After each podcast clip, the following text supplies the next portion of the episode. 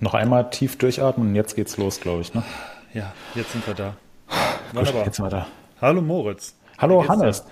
Mir geht's gut. Wie geht's dir? Mir geht's auch gut, aber irgendwas, irgendwas ist halt anders. Ich weiß, was ja, ich, ich fühle mich so frei, so wenig eingeschränkt. ist auch ein, auf einmal auch so schön hier. Was hat ja, denn damit auf sich? Irgendwie diese, weiß ich nicht, diese Entwickler-Vibes, die sind irgendwie gerade nicht da. Ja. So wenig, so wenig Brandenburg heute. Dieser Typ im Hoodie mit den Zahlen, die im Hintergrund so auf dem Bildschirm langlaufen, der fehlt. Ja, genau. Was es damit auf sich hat, äh, warum äh, Markus noch nicht da ist, ähm, da werden wir ausführlich drüber reden. Aber bevor wir damit starten, hier erstmal das Intro.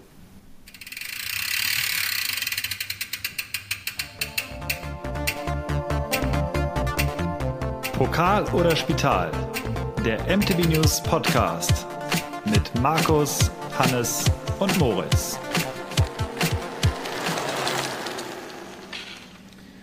So, und damit herzlich willkommen zur Folge 121 vom MTB News Podcast Pokal oder Spital. Wir sind heute zu zweit und äh, ich begrüße heute bei, in, in seinem wunderschönen Zuhause in Mainz Moritz. Hallo Moritz. Hallo Hannes, grüß dich. Ja, wir sind heute zu zweit, du hast schon gesagt. Äh, du, bist, du bist in Lemgo, dein Studio sieht so anders aus. Hast du umgeräumt bei dir? Äh, ich habe meinen Schreibtisch umgedreht. Oh, verrückt. Tatsächlich. Ähm, ja, das hat... Ähm, hat auch eine Bewandtnis, denn ich habe einen neuen Monitor und ähm, auf Basis dieses Monitors habe ich festgestellt, dass irgendwie doch es blendet teilweise ein bisschen mehr bei starker Sonneneinstrahlung jetzt ähm, und der Monitor ist aber trotzdem besser und deswegen probiere ich tatsächlich jetzt einfach mal in den Raum reinzugucken weil es an sich auch schöner ist, als gegen eine Wand zu gucken die ganze Zeit. Ja. Und ähm, deswegen gucke ich jetzt hier gerade so hier in, äh, in meinen Raum rein und habe hinter mir die Wand und werde es jetzt mal ausprobieren. Das Zimmer wird dadurch natürlich so ein bisschen kleiner und kompakter. Ich bin mal gespannt, ob ich das cool finde. Ich werde es aber erstmal ausprobieren. Und ja, deswegen habe ich aber vorhin in einer 10-Minuten-Aktion alleine noch irgendwie diesen riesengroßen hochfahr- und runterfahrbaren Tisch hier einmal rumgewuppt um 180 Grad. Und ähm, ja, bin jetzt einfach mal gespannt, äh, wie das, wie das dann so läuft hier mit dem Rechner und Co. Ja, crazy. Ja, ansonsten ist. Alles easy und entspannt, Alter. Sehr gut. Hannes, ich muss dir sagen, ich freue mich so sehr drauf, eine Episode ohne Markus aufzunehmen, dass auch die Einsprecher so oder die Einspieler direkt kommen und auch das Intro, wenn es dann heißt Intro ab, dass dann nicht so 24 Minuten Stille ist und dann aus dem Off erklingt, scheiße, wo ist denn der Einspieler? Äh. Also heute, heute läuft das mal bin auch gespannt, ja. ob Markus sich das dann letzten Endes anhört oder wie sehr wir hier heute ja, abledern können. Aber ich, ja, er muss sich, äh, muss sich eigentlich anhören, aber ähm, Markus, hör gut zu. Ja, es lief nämlich einfach so, dass Markus sagt, du, ich hab heute, ihr, ihr habt heute ein Spezialthema, ich habe sau viel zu tun und es stimmt auch, Markus hat sau viel zu tun. Wir werden später vielleicht noch drüber reden.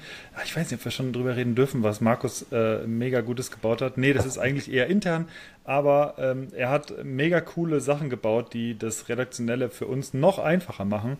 Und ähm, Markus ist äh, da am Frickeln dran und da hat er mich einfach gefragt und ich habe halt einfach gesagt. Ich mach's. So, ja. Und äh, ja, und äh, nach, okay, alle, letzter jetzt. Und nach dem Podcast, wenn er dann sagt, du, hat alles geklappt, dann kann ich auch sagen. Ähm, habe alles erledigt.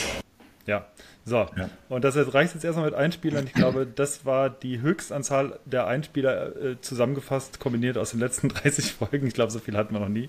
Ja, also wenn wir das als Pensum aufrechthalten, dann müssen wir eigentlich gar nicht mehr selbst sprechen. Ist auch ja. ganz angenehm. Aber ja, meinst du denn, dass das stimmt, dass Markus einfach viel zu tun hat? Weil mir, mir, kommt, das Spanisch, mir kommt das Spanisch vor. Also wir haben jetzt ja 121 Episoden aufgenommen. Er hatte noch nie zu viel zu tun. Er sagte mir, er hätte viel zu tun, aber ich glaube das nicht. Also ich, ich habe da ja ein paar andere Vermutungen.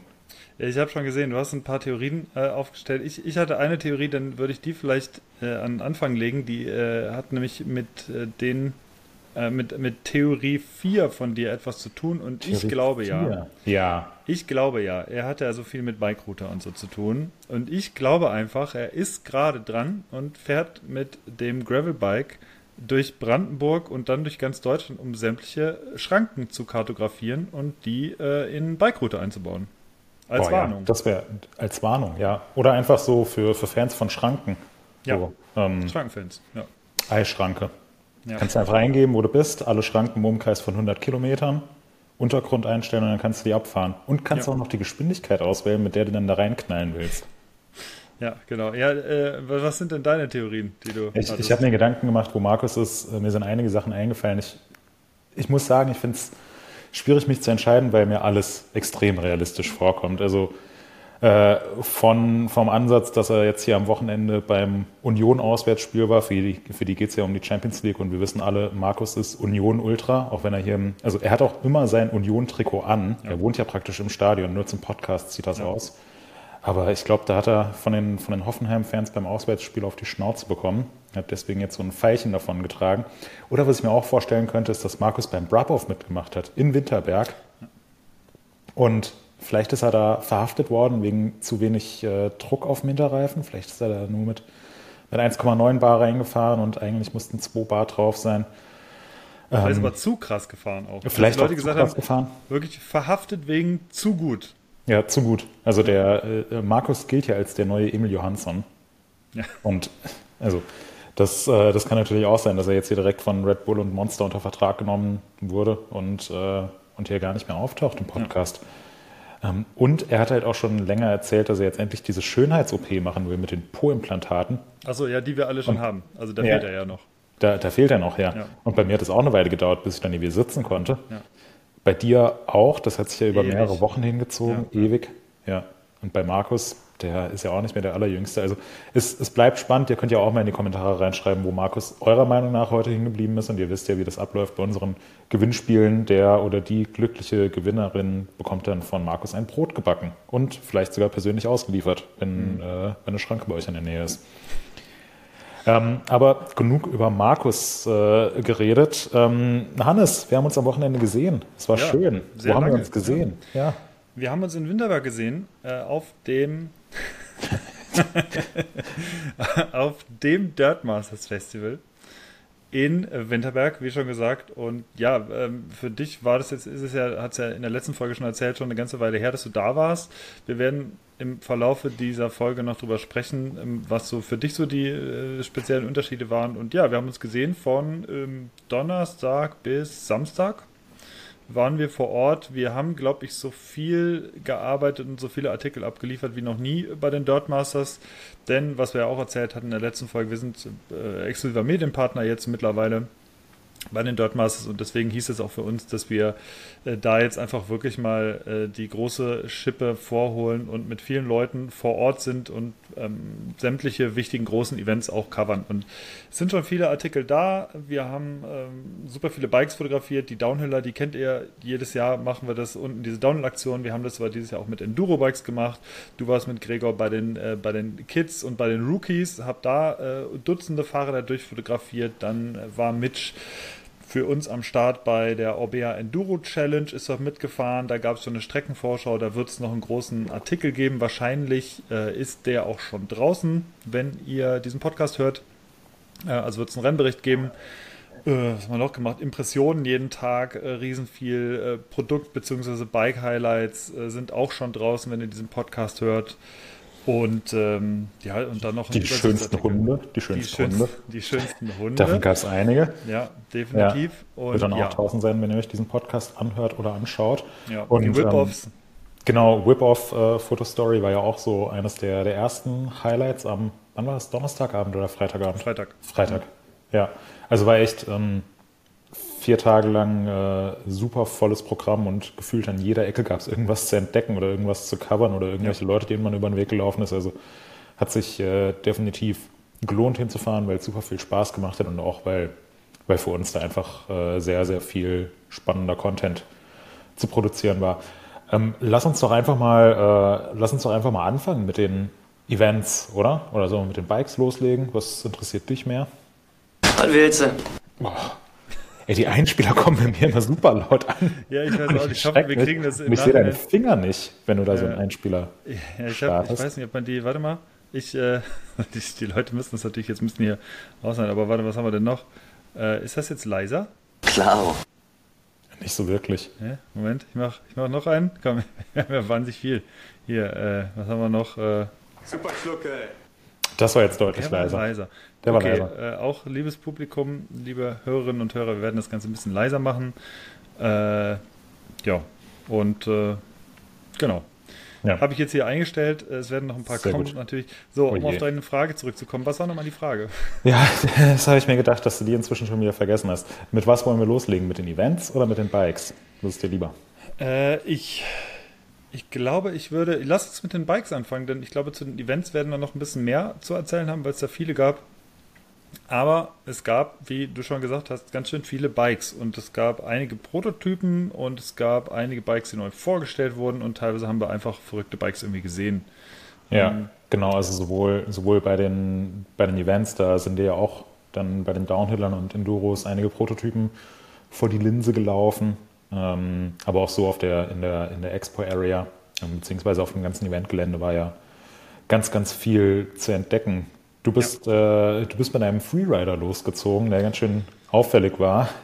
Ja, genau. Also ähm, ich bin mit einem Teamfahrer von, von Nikolai unterwegs gewesen und äh, wir, ja, der hatte ein neues Bike im Gepäck, was dort relativ auffällig auch am Stand stand.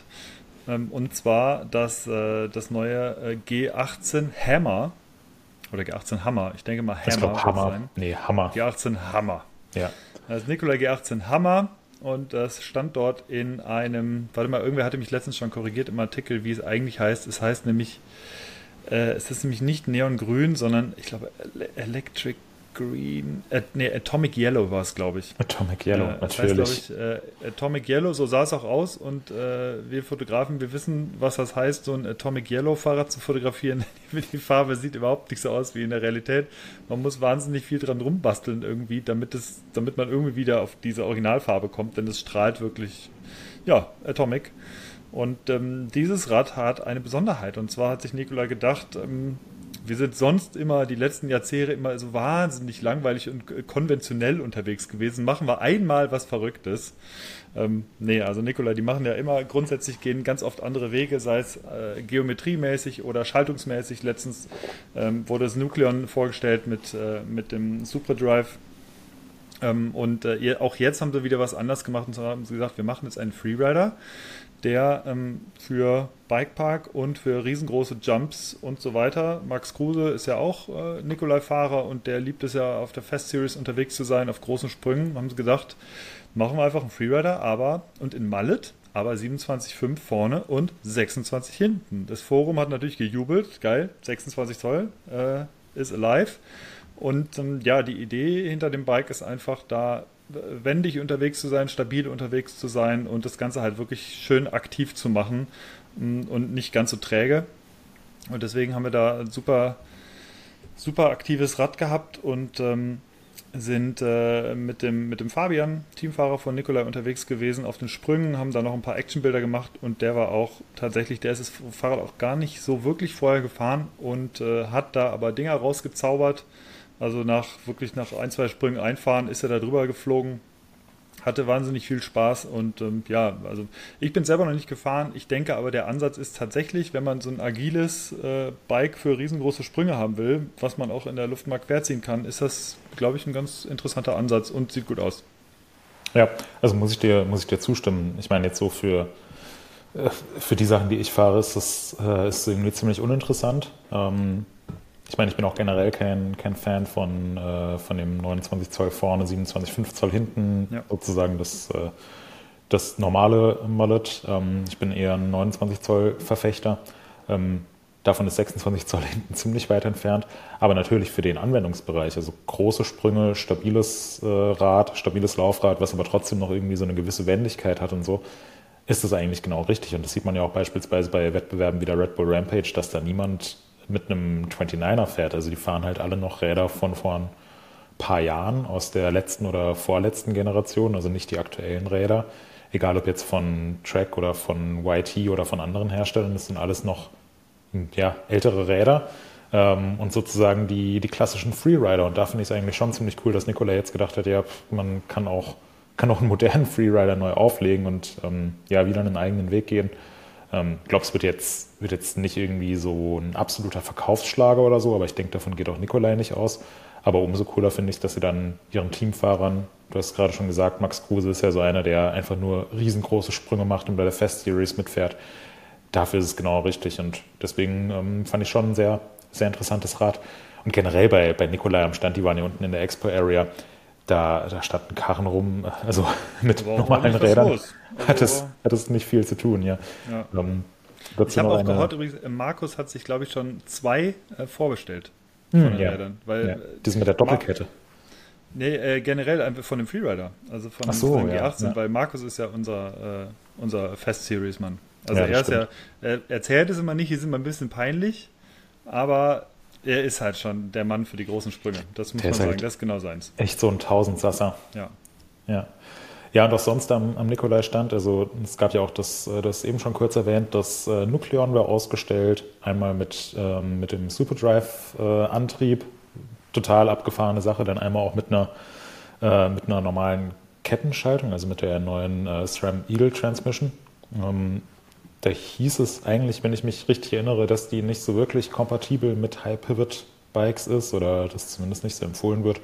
Nikolai scheint es getestet zu haben und äh, für gut befunden zu haben. Ein Tandem stand auch noch bei denen am Stand rum. Also irgendwie, wer, äh, wer außergewöhnliche Bikes mag, wer da drauf steht, der ist da äh, voll auf seine Kosten gekommen.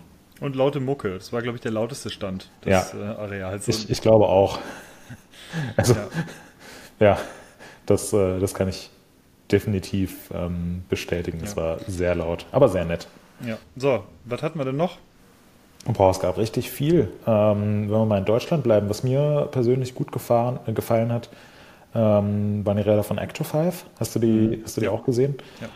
Ähm, einmal das, äh, das P-Train, was glaube ich auch bei der Endurobot DM mitgefahren ist, ähm, und das neue, ähm, das neue iTrain, iTrain. Ja. also das ähm, ja, Down Country Fully von Acto5 mit, ähm, ich glaube, die kommt die Wippe nicht sogar von, äh, von Nikolai? Boah, das will ich gerade Ja, weder ich- dementieren noch bestätigen. Okay, äh, ja, sehr gut. Du könntest Fußballmanager werden. Ich äh, check mal eben. Ähm, auf jeden Fall halt auch so eine. Ähm, äh, wahrscheinlich erzähle ich hier gerade äh, kompletten ähm, Bullshit. Ja, doch. Äh, der, der Hinterbau kommt von Nikolai. Ah, okay. Ja. Ähm, Äh, ich, an, ich, ich glaube, was auch, äh, wo, wo ich auch gerade durch- durcheinander war, ich glaube, ich hatte es auch verwechselt mit, weil es gab ein Rad auf den Craftbike Days, was äh, Ecto 5 Frästeile hatte, was aber nicht von, ich glaube, Huhn.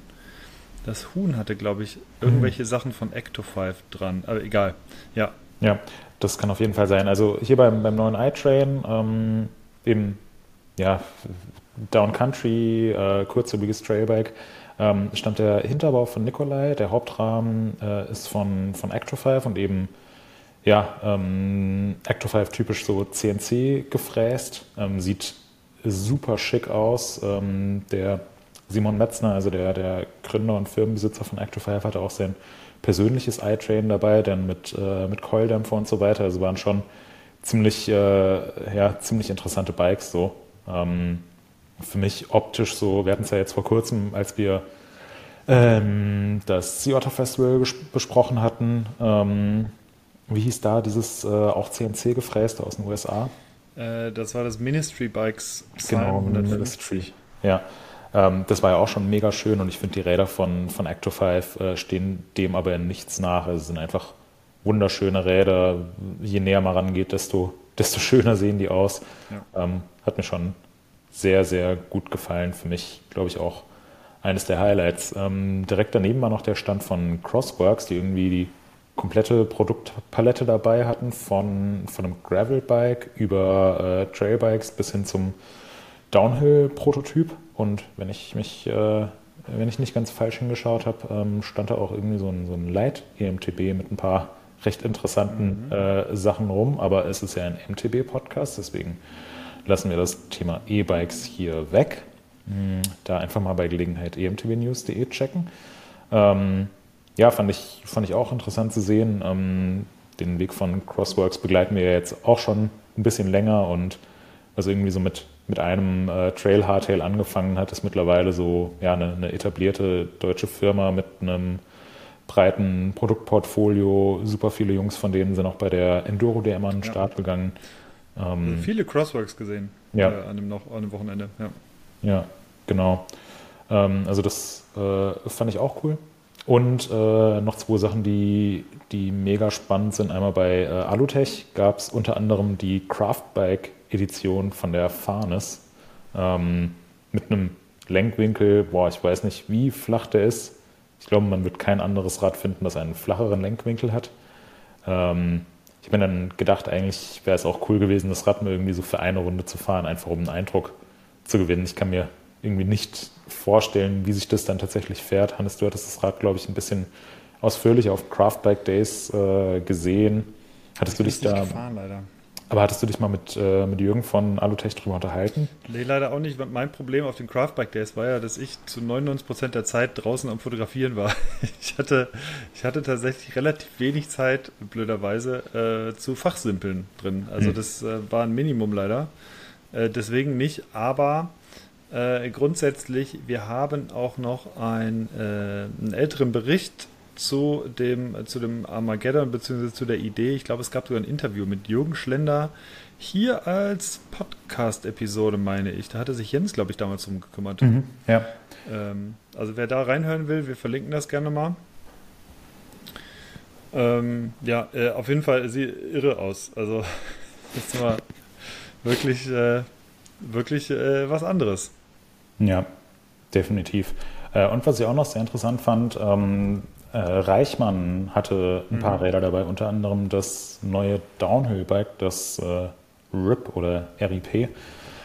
Ähm, das gab es bisher nur so im Internet als, ja, als äh, Rendering äh, zu sehen. Ähm, also bisher sozusagen sehr abstrakt und das fertige oder fertig nicht, aber das, das physische Rad ist jetzt in Winterberg beim, äh, beim XS Downhill Cup mitgefahren. Ja.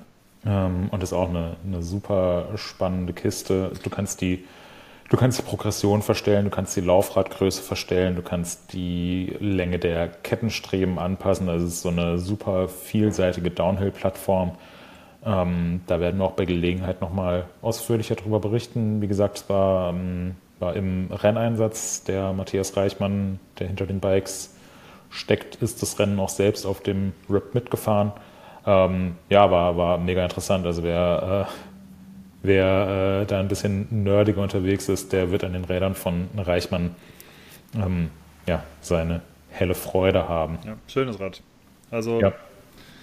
komplett wirklich, wer, wer einfach auf so technische Bikes steht, die ähm, ich sag mal, das sieht ja auch nicht ganz unkompliziert aus generell, äh, der ganze Hinterbau und so, aber optisch ist es schon es wirkt, äh, wirkt schon richtig cool. Also es gibt auch ein Bild, wer die äh, 72 Downhill-Bikes von den Dirtmasters sich mal angucken will, da gibt es ein Thema zu. Da findet er auch auf, äh, ich gucke gerade mal, auf Bild 9 findet man Matthias Reichmann mit diesem Bike. Genau. Ja. Neben 71 anderen. Und äh, weil ich jetzt gerade noch sehe hier in der Fotostory, ähm, hast du dir mal die Räder von Anna Newkirk und Abby Hoagie ein bisschen näher angeschaut? Äh, ja, habe ich auch. Ähm, die sind ja hier für Beyond Racing unterwegs gewesen. Mhm. Äh, ja, fand ich auch äh, speziell. Auf jeden Fall. Sehr speziell und nicht unkompliziert aussehende Fahrräder. ja. Ähm, ja, also, äh, was haben wir denn da eigentlich nochmal für Räder? Ich bin mir ehrlich gesagt, ich mir so genau habe ich sie mir auch nicht angeguckt. Also ich habe es halt nur gesehen, so, so, reingeschoben, fotografiert und ein bisschen angeguckt und festgestellt, oh, äh, interessante Konstruktion. Äh, Stahl. Ähm, ähm, Contra heißen die. Ja. Ja. Ist eine, ist eine äh, amerikanische Firma aus äh, Kalifornien. Hat ein, äh, hat ein Bekannter von mir, der lange Zeit äh, Fox-Testfahrer war und auch schon im World Cup unterwegs war und so. Der hat sich dann irgendwann äh, mit seiner eigenen Bikefirma selbstständig gemacht. Ja. Ähm, und das ist das Produkt, wobei ich mich technisch da nicht so genau auskenne, was dahinter steckt. Ähm, ist für uns an sich super cool zu sehen, aber sowas zu testen oder so ähm, ist jetzt für uns recht schwierig. Äh, das überlassen wir dann eher ähm, ja, den, den Websites in Nordamerika, weil es ist halt so eine so eine kleine Firma, die haben jetzt keine riesige Testflotte oder so. Ich weiß gar nicht, ob man die hierzulande überhaupt kaufen kann. Ähm, Und es gibt ja auch aus, aus Deutschland beziehungsweise aus Europa ähm, genügend Bikes von spannenden kleinen Firmen, auf die wir uns dann eher konzentrieren. Aber finde ich auch ein, an sich einfach ein, ein sehr cooles Projekt. Ja, definitiv. Ja. Generell finde ich es immer super interessant. Ähm, also gerade wenn man die fotografiert, die Räder, man kriegt es gar nicht so super direkt mit, ähm, was man fotografiert, weil man sich in erster Linie auf das Foto konzentriert. Ähm, und dann ist die Person eher schon weg. Aber egal, ob es jetzt bei den Enduros war oder bei den Downhillern, ähm, im, im Nachgang, wenn man sich die Fotos genauer anschaut, da stellt man dann teilweise erst fest, was für coole Bikes mit am Start waren. Also ich, äh, das finde ich immer total witzig, weil, ja, wie gesagt, du hast dann eine gewisse Interaktion mit den Leuten und äh, dann, äh, dann siehst du es erst im Nachgang. Ähm, ich fand das, äh, das Bike von Lorraine äh, Chapard auch ziemlich cool. Das war in so einem Milka, ja. Milka Q-Design und sie selber hatte auch komplettes Outfit im Milka Q-Design an. Sie ist, glaube ich, Junioren-Weltmeisterin von 2020. Und äh, ja, sie hatte ein, äh, ein V10 von Santa Cruz und äh, das sah einfach, äh, also hatte eine Wahnsinnslackierung. Also die ganzen sämtlichen Anbauteile, egal ob das Griffe oder die Fox Decals waren oder so, ähm, das, äh, ja, praktischerweise, ich, ich weiß gar nicht, ob sie diese Gummimischung gewählt hat von, äh, von Schwalbe, von den Big Bettys. Ähm, vorne Magic Mary, hinten Big Betty sehe ich gerade, aber selbst das Addix-Logo hat, hat, farblich gepasst. Also das war glaube ich, auch insgesamt mein farbliches Highlight äh, von den Downlandern. Das war komplett aus einem Guss einfach alles. Ja, das, äh, das, das stimmt. Also damit fällt man auf jeden Fall auf. Und was mir noch aufgefallen ist, ähm, ist, dass man, dass man an vielen Ständen auch einfach wahnsinnig viele Bikes für Kinder und Jugendliche gesehen hat. Ja. Also da merkt man auf jeden Fall einen Trend, den ähm, ich sehr positiv finde. Ähm, früher war es irgendwie so, ja, es war, war besonders, wenn, wenn irgendein Bikehersteller dann mal irgendwas für Kinder oder Jugendliche dabei hat. So ein Hardtail mit kleinen Laufrädern oder so. Und mittlerweile gibt es halt Firmen, die komplett darauf spezialisiert sind, auch nicht nur ein oder zwei, sondern gleich mehrere und auch die größeren Hersteller hatten eigentlich alle was für, für die Jugend im Programm. Also da hatte man eine echt große Auswahl. Ähm, und das fand ich auch ganz schön zu sehen, ja. muss ich sagen. Ähm, und generell ist mir auch aufgefallen, um, um mal jetzt so ein bisschen den Bogen zu den Events zu spannen, ähm, also sowohl, äh, sowohl der Rookies Cup als auch vor allem der V-Pace Kids Cup, also was da, was da für, äh, für Kinder rumgefahren sind, wie viel Spaß die bei der ganzen Sache hatten, ähm, wie enthusiastisch die waren, auch teilweise auf was für einem Material die rumgefahren sind und ja, wie beliebt die Wettbewerbe waren, ähm, fand, ich, fand ich krass zu sehen. Also das, ja. das ist zum Beispiel so eine große Veränderung, als ich das letzte Mal da war, vor, vor einigen Jahren gab es natürlich auch ein paar Sachen für Kinder und Jugendliche, aber bei weitem nicht in dem Ausmaß, wie es jetzt der Fall war. Und das ähm, ja, hört ja nicht bei den, bei den Downhill-Rennen auf. Ähm, also jetzt Rookies Cup oder V-Pace Kids Cup könnte man auch als Downhill-Rennen bezeichnen, sondern es gab ja alle möglichen Sachen. Ähm, Pucki-Laufradrennen, dann gab es eine, ähm, gab's eine Enduro-Challenge für, für Jugendliche. Es gab ähm, und dann in der Expo-Area auf diesem, äh, auf diesem Airbag-Sprung gab es auch ja, Wettbewerbe, ja, doch, ist, ist schon der richtige, äh, richtige ja. Begriff, wo man und, so ein bisschen um die Wette fahren konnte. Und nicht zu vergessen, die Whip-Offs wurden gewonnen von einer 14-Jährigen und einem 15-Jährigen. Ja. Was auch das, ganz schön krass ist. Mhm, definitiv, ja. Also da hatten wir ja, äh, war ja letztes, letztes Jahr die, die große Sensation mit äh, Harry Scofield.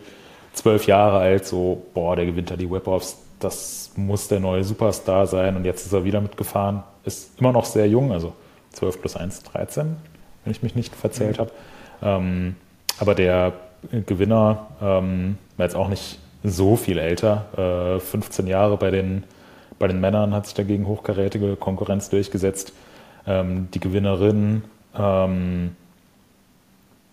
ähm, Jahre jung, ähm, also auch einfach ja, krass zu sehen, wie, wie wie gut die, die Kids äh, drauf sind und ähm, dass die halt auch einfach mit der etablierten Konkurrenz, die teilweise irgendwie 10, 15 Jahre älter ist, ziemlich locker mithalten können.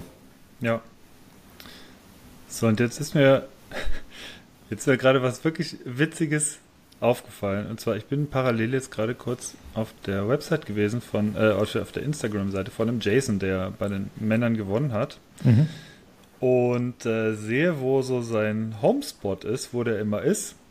Und das ist tatsächlich der neue Dirtpark an meiner alten Grundschule. Ah. äh, Im Bergischen Land, wo ich äh, früher mal gewohnt habe. Äh, vor 20 Jahren. Und wo ich interessanterweise vor drei Wochen noch war. Da habe ich nämlich gesehen, ach, da sind wir ein bisschen in der Nähe von Köln, in der alten Heimat, ein bisschen rumgefahren, Leute besucht und ähm, sind dann auch dort an, der, an meiner alten Grundschule vorbeigekommen. Da habe ich gesehen, da ist jetzt ein Pumptrack und ein Skatepark und da bin ich hin und da war auch ein kleiner Dirtspot und exakt dieser Dirtspot ist anscheinend der Homespot von einem Jason. Was ich ja, krass. sehr interessant fand. Ja, also was ich zu den Whip-Offs nochmal sagen wollte, ähm, ganz grundsätzlich, ich finde es wahnsinnig schwierig, dort auszuwählen, wer jetzt den besten Whip macht, weil es gibt, also er hat absolut zu Recht und verdient gewonnen. Er hat äh, unfassbar saubere, krasse Whips gezogen. Er hat ähm, Gabriel Whip, äh, Whipmer, sag ich schon, Whipmer. Gabriel Whipmer hat ähm, ganz knapp im Finale gegen ihn verloren.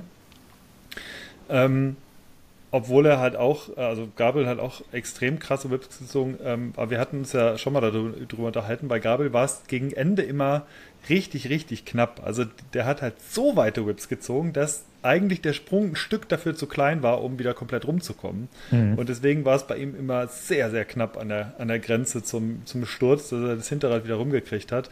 Und bei Jason war das ein bisschen sauberer. Das war vielleicht neben, äh, ja, vielleicht einen gewissen Heimvorteil, keine Ahnung, äh, der, äh, der ausschlaggebende Punkt, dass er gewonnen hat, aber generell fand ich das Niveau einfach unfassbar krass. Also die, die letzten, ich meine, die, die Top Ten, die hätten an sich von den reinen Whips her alle irgendwo gewinnen können. Also da, das sind wirklich dann nur so Nuancen. Ähm, und ja, ich fand generell, es hat, der Wind war auch relativ stark, es, deswegen ja. fand ich es noch krasser, dass sie wirklich sich, wie, wie weit mag der Sprung sein? Ich weiß es gar nicht, acht Meter?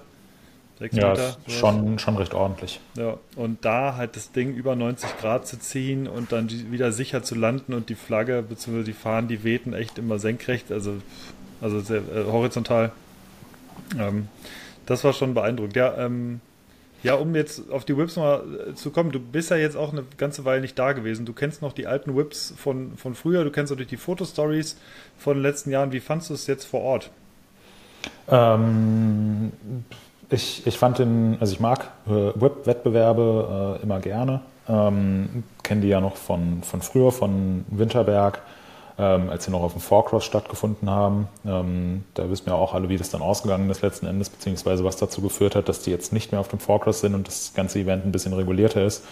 Ich habe die auch schon in äh, Whistler ein paar Mal miterlebt. Das war ja so der Geburtsort von, von Whip-Off-Wettbewerben. Ähm, es kam mir allein dadurch, dass ich jetzt schon so viele Fotostories von den Whip-Offs gesehen habe, ähm, kam es mir recht bekannt vor. Ähm, und äh, so an sich ist ja auch immer dasselbe. Also die fahren halt auf den Sprung zu und machen einen Whip und ja. fertig und das geht halt für eine Stunde so. Ähm, aber ich, ich äh, mag das eigentlich total gerne. Ähm, ich fand auch das äh, Format eigentlich ganz cool. Ähm, also es wurden immer so Gruppen von vier Fahrern bzw. vier Fahrerinnen gebildet oder vielleicht waren es auch fünf jeweils. Mhm, ja. ähm, und die mussten dann sozusagen alle hintereinander fahren und der äh, schlechteste Whip wurde immer aussortiert. Und so ist dann aus den Fünfergruppen eine Vierergruppe geworden, dann nur noch eine Dreiergruppe und irgendwann ging es dann so äh, im Finale in ein direktes ähm, Duell bei den Männern zwischen äh, Jason Sau und äh, Gabriel Wittmer. Bei den Frauen ähm, ist die äh, Lina Frehner äh, die gewonnen hat, gegen Ramona Kupferschmied angetreten. Ja. Ähm, ich finde, es hat sich, hat sich so ein bisschen in die Länge gezogen. Mhm. Andererseits, äh, jetzt zum, zum Fotografieren äh, fand ich es cool, wenn man dadurch auch ein bisschen rumexperimentieren konnte. Ja. Ich fand es ein bisschen schade, dass die, dass die Fans dann doch relativ weit weg standen. Ähm, kann ich aus Veranstaltersicht nachvollziehen. Äh, Gerade so mit der Historie, vielleicht so ein, so ein Stück näher dran wäre schon jetzt einfach aus meiner Perspektive nicht verkehrt, aber wie gesagt, das muss der Veranstalter entscheiden und ich denke, insgesamt hat der Veranstalter da einen sehr guten Job gemacht. Und ja. das, äh, das Niveau war natürlich ähm, der Wahnsinn. Ähm, ich fand es auch, äh, fand's auch, ja, das, das wäre, es hätte es vor ein paar Jahren wahrscheinlich noch nicht gegeben, dass dass halt jemand auftaucht, der hier an dem, an dem Dirt-Spot an deiner Grundschule halt so ein bisschen, bisschen Fahrrad fährt und ähm, aber eigentlich total unbekannt ist, dass der da mal eben auftaucht und über die Qualifikation ins Finale kommt und da dann so Leute wie ähm, ja, Gabriel Wittmer oder Harry Scofield oder sind ja auch noch andere äh, bekannte Namen mitgefahren, dass der die halt einfach mal abzieht ja. und dann verdient gewinnt. Ähm, ich habe, ich muss sagen, ich habe äh, ich habe am Ende die, ähm, die Entscheidung nicht so ganz verstanden. Ähm, also ich wusste dann nicht genau, es, es war ja so, ähm, es gab ein paar Judges, die immer entschieden haben, wer weiterkommt und wer eben nicht weiterkommt. Ähm, die haben es dann immer beraten und dann gesagt, ja hier, der jetzt der dritte Fahrer aus dem Heat, der muss leider raus. Ähm, und ganz am Ende gab es dann ja aber den, diesen einen Finalrun, wo man eins gegen eins gegeneinander angetreten ist. Hat dann nur dieser Whip entschieden oder haben alle Whips entschieden und da hatten die Judges dann, glaube ich, auch nichts mehr zu sagen, sondern hat dann hat letzten Endes das Publikum entschieden. Oder, mhm. oder wie, wie war das? Ja, äh, weiß ich ehrlich gesagt auch nicht ganz genau. Wir haben uns da jetzt, müssen wir vielleicht mal nachfragen oder uns kundig machen. Ähm, so ganz weiß ich es nicht. Wenn man jetzt rein den letzten Whip entschieden hätte, dann wäre es äh, meiner Meinung nach wahrscheinlich eher Gabriel Wittmer gewesen. Ja, das weil der hat den letzten definitiv krasser gezogen nochmal. Ja, weil da, da würde ich dann nämlich auch sagen, ähm, Gabriel Wittmer hat die ganze Zeit super krasse Whips gemacht und sie halt nie so, nie so perfekt zurückgedreht, sondern ist immer sehr grenzwertig auf dem Vorderrad gelandet, was super heftig aussah. Ähm, hatte auch eine gewisse, äh, hatte auch äh, äh, ein gewisses Amüsement, äh, muss man ja. sagen. Also hatte ähm, auf jeden Fall nur wenn man, sehenswert. Nur wenn man dann wirklich den, den allerletzten Whip äh, als Bewertung zugrunde legt, dann, ähm, ich habe mir nochmal die Fotos angeschaut, also der Jason hat den letzten Whip auch nicht so wirklich zurückgedreht, sondern ist auch so so gelandet ja. und hat es auch gerade so gestanden. Ähm, ja, war, war vielleicht dann auch einfach am Ende, als das Publikum entscheiden sollte, so ein bisschen Heimvorteil für den Jason. Mich hat es total gefreut. Ich glaube, äh, Gabriel Wittmann kann auch gut drüber hinwegsehen, dass er den, äh, den Wettbewerb jetzt nicht gewonnen hat, sondern Zweiter geworden ist. Ähm, und es war einfach eine riesengroße Sause. Das ja. äh, hat, hat total Spaß gemacht, muss ich sagen. Was auch eine riesengroße Sause war, da wirst du mir wahrscheinlich auch zustimmen, ähm, war der insgeheime Nachfolger oder der, der Whip-Off, wenn man so will, und zwar die Brab-Offs. Die gab ja. es schon mal und die gab es vor einigen Jahren vor allem schon mal so halb, so semi, semi-offiziell im Wald, eher so gar nicht offiziell. Äh, da weiß ich noch, dass das auch, glaube ich, gar nicht so gern gesehen wurde damals. Ich bin mir aber nicht mehr ganz sicher. Äh, und die wurden jetzt quasi offiziell gemacht. Ich bin mir nicht ganz sicher, ob das letztes Jahr auch schon der Fall war. Ähm, ich bin mir nicht mehr, ähm, weiß ich mehr ganz. Also die gab es auf jeden Fall letztes Jahr. Ja, Allerdings ähm, auf dem, ähm, dann drüben im Bikepark, mhm. da auf dem ehemaligen Free Cross. Ich weiß gar nicht, genau. äh, wie, der, wie der mittlerweile heißt. Ich glaube, das ist der. Ach, ähm, ich weiß ja. es. Ja, aber wir wissen, wir wissen, wo es war, genau. Und das ja. war diesmal anders, nämlich ja. auf dem, auf dem, auf den Trails, die früher Conti, Conti hießen. Ja. Oh Gott, sorry, äh, ich weiß. Auf dem, auf dem Kirhill. Ja, genau, auf dem Kirhill. Und ähm, dort gab es genau eine Kurve. Das war so eine, ja, so eine 180-Grad-Kurve, mehr oder weniger. Und ich sag mal, man konnte schon so aus 300 Meter Entfernung, stellte man fest, irgendwas ist da hinten. Ja. Und wenn man dann hinkam, man hörte sehr viele Motorsägen, man hörte sehr viele Leute brüllen und wenn man dann feststellte, okay, die stehen alle um eine einzige Kurve rum, da hast du auch erstmal gedacht, also wenn du nicht wusstest, was da los war, hast du gedacht, was soll denn das? Die, wieso ist doch kein Rennen? Was passiert denn hier? Und ja, Moritz, er, erklär mal bitte das Prinzip von Brab-Offs. Ja, also ähm, das, ich habe das Prinzip immer noch nicht so ganz verstanden, aber im Prinzip geht es einfach nur darum, äh, eine Kurve, in diesem Fall eine Linkskurve, so hart wie möglich zu fahren, dass das Hinterrad halt so maximal weit runterkommt oder im besten Fall alles explodiert, also Hinterreifen von der Felge fliegt, ähm, Milch rausspritzt, am besten noch die Felge bricht und alle eskalieren. Und ich glaube, dann hat man gewonnen. gewonnen. Ja, ähm, und in der Praxis ist es so abgelaufen, die Leute sind halt, also es gab so erstmal eine, eine offene Session, wo jeder halt einfach die Kurve fahren konnte. Und die, die, wo man schon gesehen hat, ja, die, die können das jetzt schon so richtig gut, also richtig hart reinknallen, die haben dann ein Bändchen bekommen und dann haben sie wieder hochgeschoben und sind irgendwie immer wieder die Kurve gefahren und irgendwann wurde dann gesagt, so hier, nee, sorry, also für dich reicht es jetzt nicht mehr, gib dein Bändchen her und andere ähm, ja, sind dann weitergekommen und am Ende war es dann auf einmal vorbei und ähm, Dylan Stark hat, äh, hat gewonnen. Ja.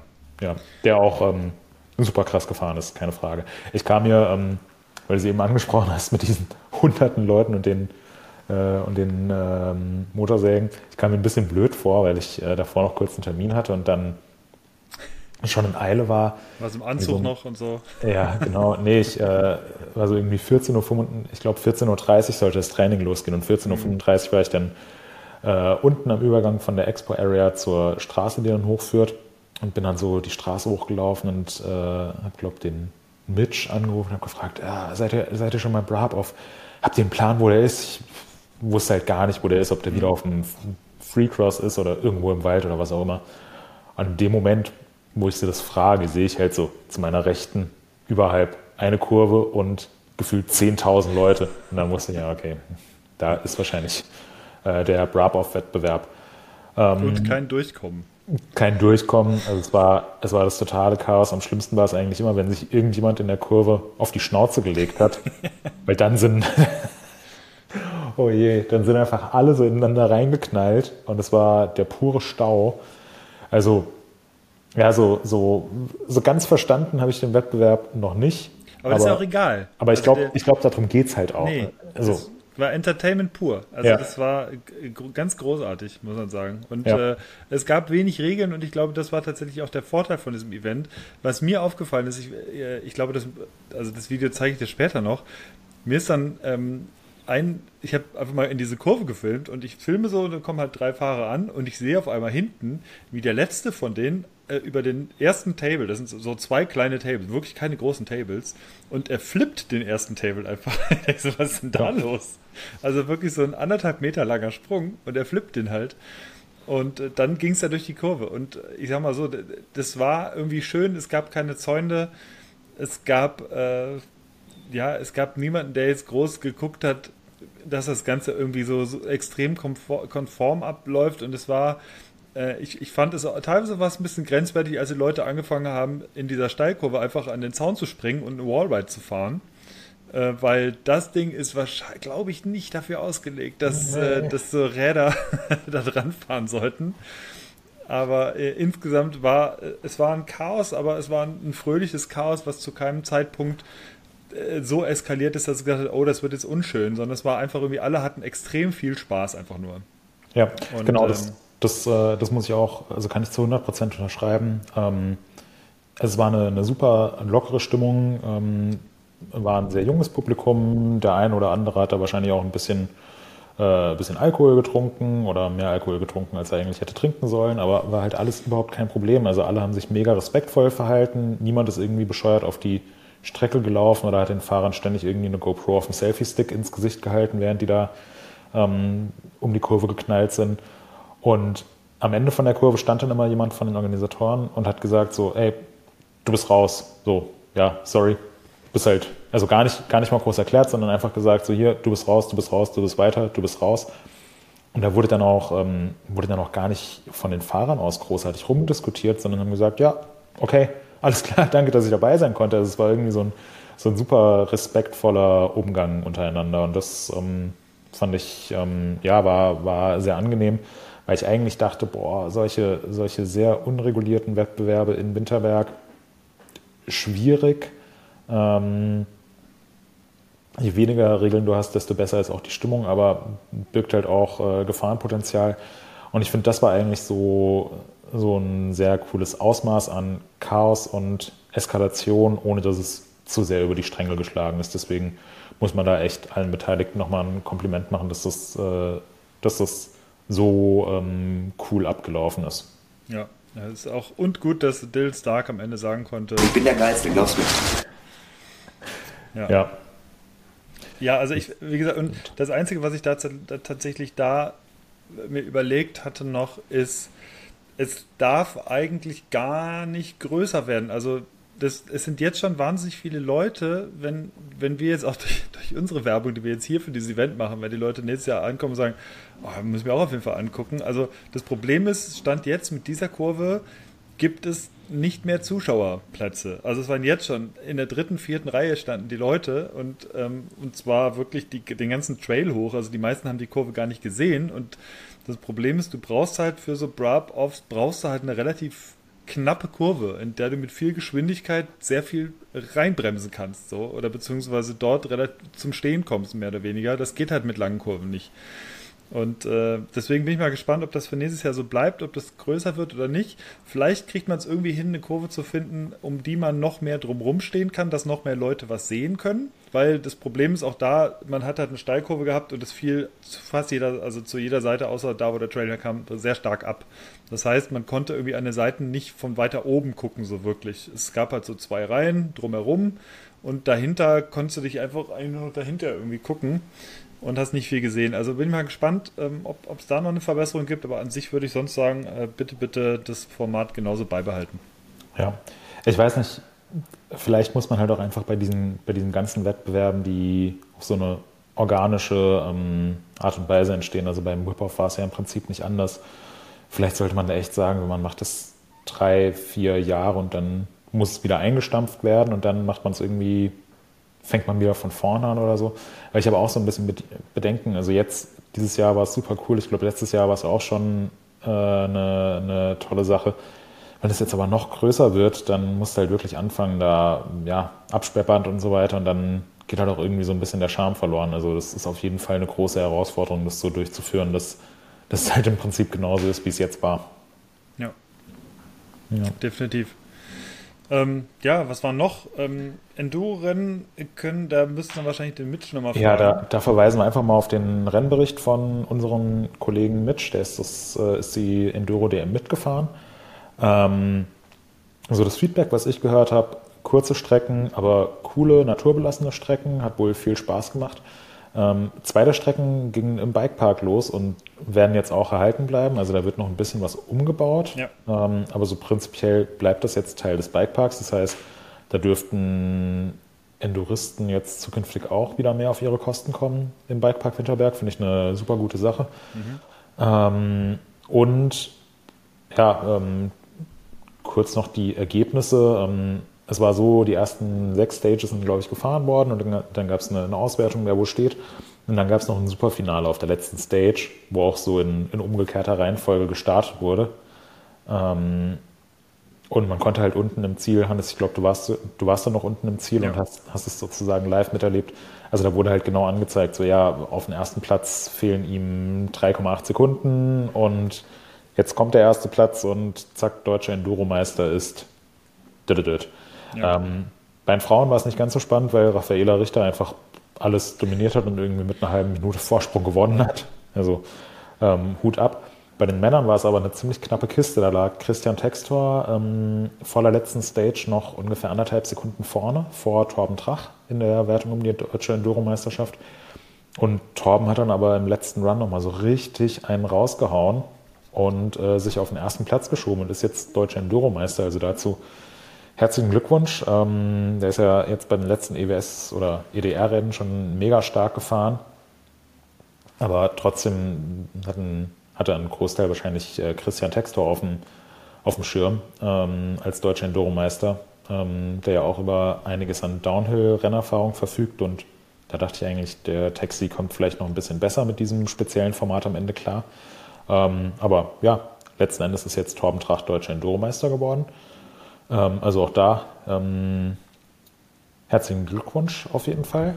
Ja. Und ähm, Jack Moyer ist auch an den Start gegangen und ähm, so von dem, was man gehört hat, ist eher so ein bisschen, bisschen gecruised, recht entspannt gefahren und ähm, hat aber trotzdem das Rennen insgesamt ziemlich locker für sich entschieden. Also ähm, ja, da liegen dann doch nochmal, ähm, ja, liegt ein recht großer Unterschied zwischen wirklich so der absoluten Weltspitze und dem Rest.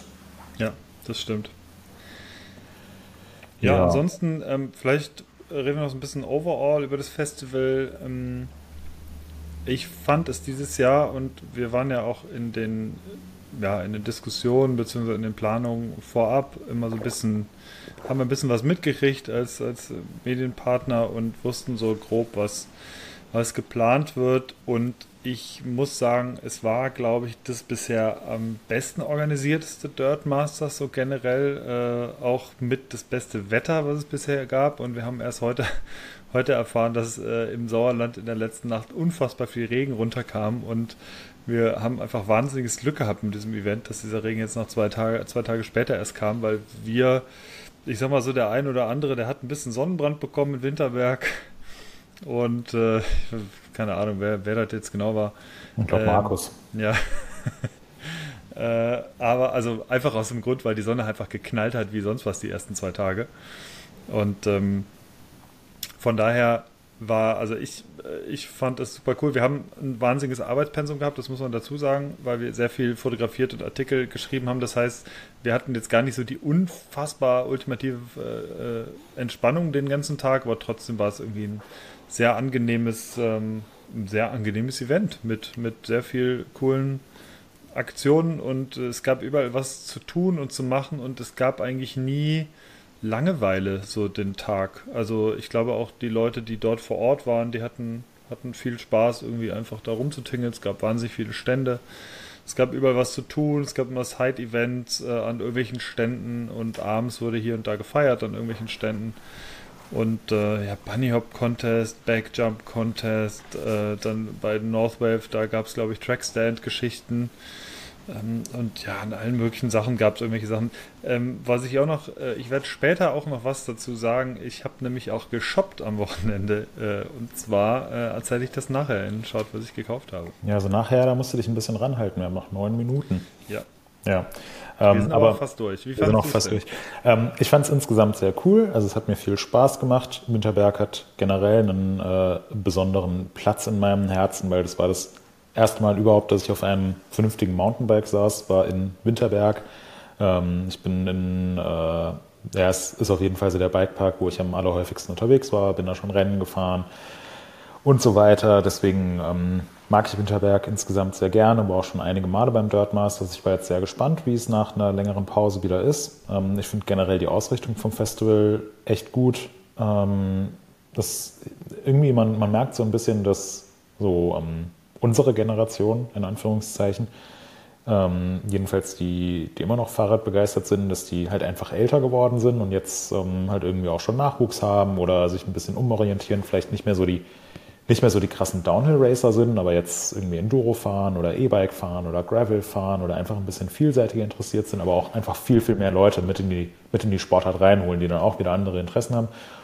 Und gleichzeitig muss ich auch, auch sagen, so die, die ähm, Generation nach uns, die ist auch super krass drauf und da kommt es dann auf andere Sachen an. Also wirkt es dann irgendwie so, als ob die, als ob es denen jetzt vollkommen egal ist, was für Material fahren. Da geht es dann eher so um Wettbewerbe wie, wie Brap-Off oder Whip-Off, wo halt einfach jeder irgendwie auftauchen kann und ja, scheißegal, was du fährst, du musst halt einfach ja, ein krasser Typ sein und ähm, das Rad in der Luft querstellen und dann kannst du da auch gewinnen. Das, ähm, das fand ich cool.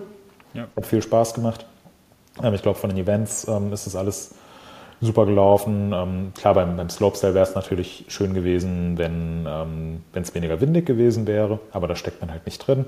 Auch da geht es aber meiner Meinung nach in eine sehr positive Richtung und da freue ich mich jetzt auch auf die, auf die nächsten Jahre. Ähm, genau, deswegen ist mein, äh, mein Fazit eigentlich rundum positiv. Ähm, ich glaube, man könnte noch ein bisschen was dafür tun, dass man insgesamt mehr mitbekommt, was wo passiert. Ähm, da bin ja, ich auch von ein paar Leuten angesprochen worden, so ja, ähm, wo, wo ist denn hier diese Expo-Area oder ähm, ja, so, so Sachen wie Brapov, wenn man da zufällig gerade vorbeigelaufen ist, dann hat man es definitiv mitbekommen, aber ähm, ja. So Lautsprecher durchsagen oder irgendwie sowas ja. oder äh, keine Ahnung, also zum Beispiel, wir waren ja jetzt kürzlich auf dem OMR-Festival, wenn du die App halt dort hattest, dann bekamst du halt immer eine Push-Benachrichtigung, wann welches Event oder äh, welcher Vortrag gleich startet. So. Also irgendwie genau das ist ein guter Punkt, den du ansprichst. Äh, äh Habe hab ich auch so empfunden. Wir wussten, wir kannten den Plan natürlich. Das Blöde war auch so ein bisschen, die Homepage war nicht immer ganz gut erreichbar.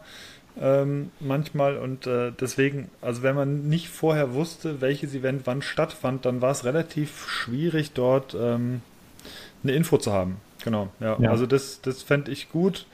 Ähm, ich weiß halt nicht, ob das, es ist halt ein Riesengelände, aber ob man vielleicht, wenn man an den wichtigsten Punkten, wenn man da irgendwie... Ja, gerade weil es so, gerade weil es so riesig und weitläufig ja, ist, also vom, vom Zielbereich Downhill bis unten in die Expo-Area oder bis zum Slopestyle ist es halt eine, eine große Distanz und ja.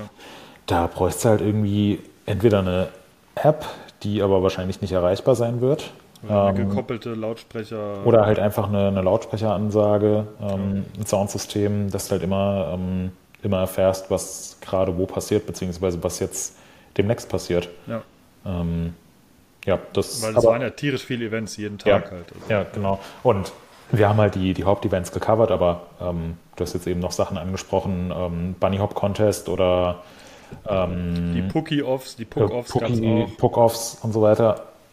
Wenn man da nicht gerade zufällig dran vorbeigelaufen wäre, dann hast du davon nichts mitbekommen oder erst im Nachhinein erfahren.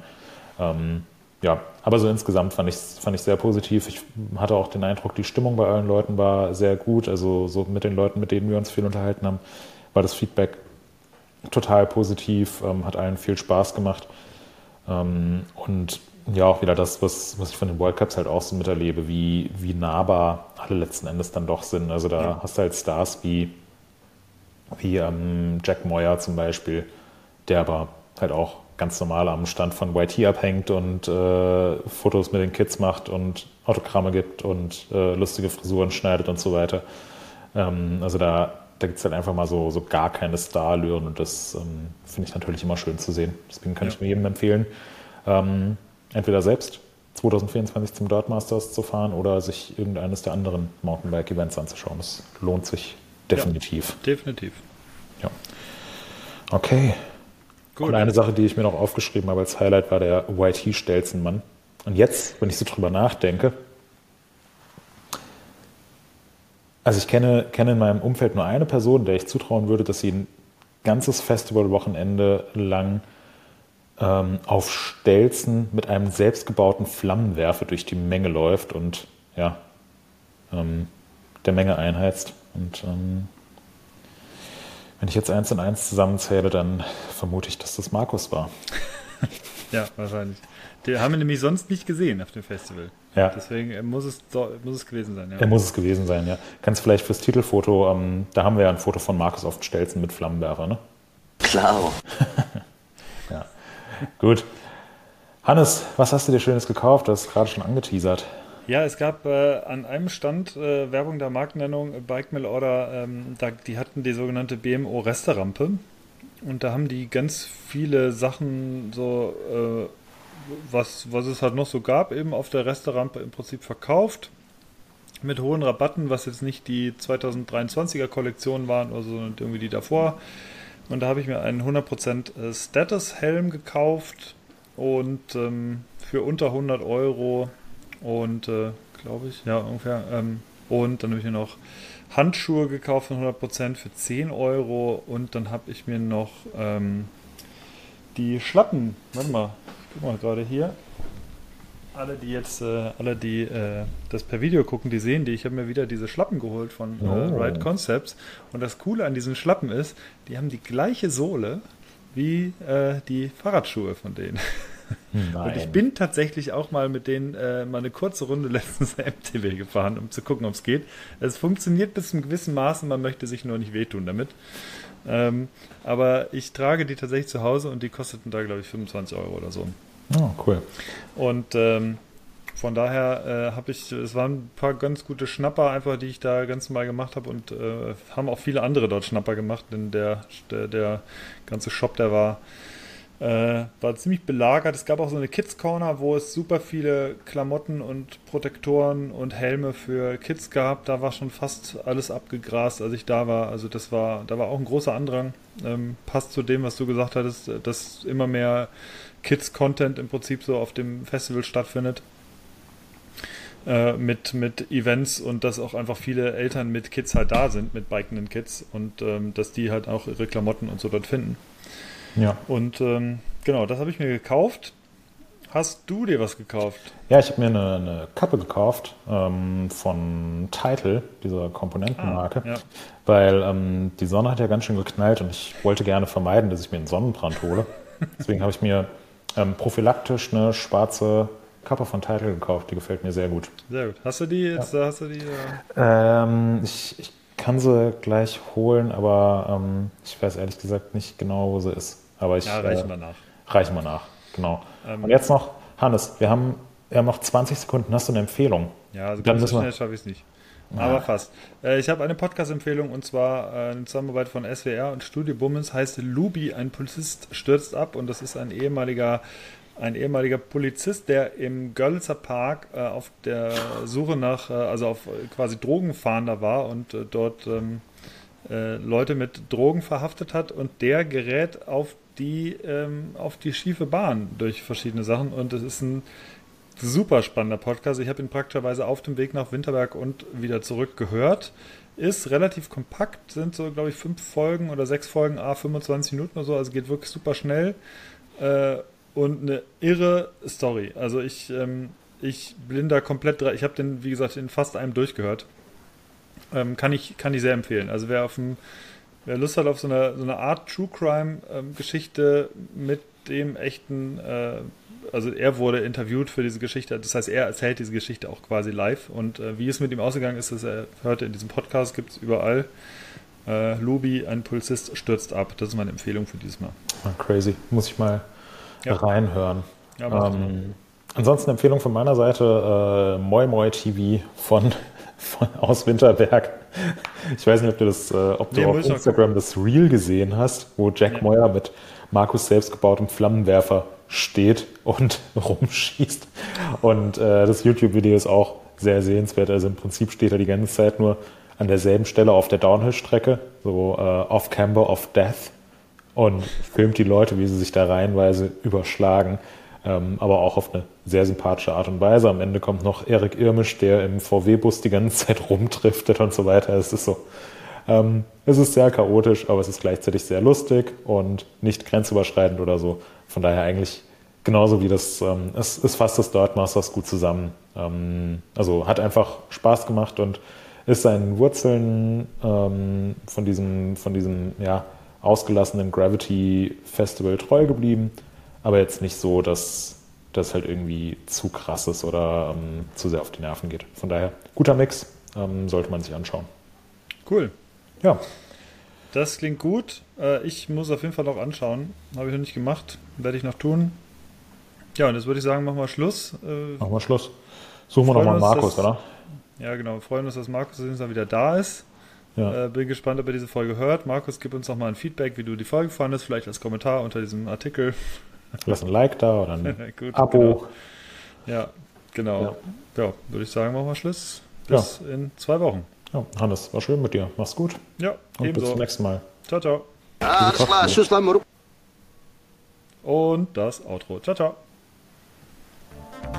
Das war Pokal oder Spital, der MTB News Podcast. Neue Folgen gibt es jeden zweiten Freitag auf MTB News und überall da, wo es Podcasts gibt.